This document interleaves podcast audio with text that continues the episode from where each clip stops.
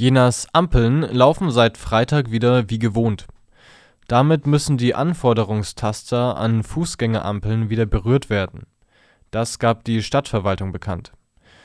Obwohl die Taster berührt werden müssten, solle dies nicht mit der Hand geschehen, sondern etwa mit dem Ellenbogen. Die Stadt schlägt auch eine Berührung mit einem Schutzhandschuh vor. Der KSJ hätte entsprechende Hinweisschilder angebracht. Allein in der Innenstadt schalten einige Fußgängerampeln nach wie vor automatisch.